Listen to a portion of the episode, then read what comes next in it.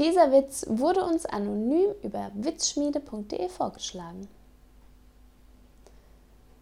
Ein Bauer auf einer unheimlich weit abgelegenen Almhütte schickt seinen Knecht ins Tal zum Einkaufen.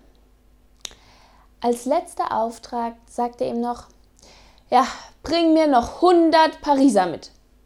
Am Abend kommt der Knecht mit dem Einkauf zurück und hat hinten auf seinem Fahrrad eine riesengroße Schachtel.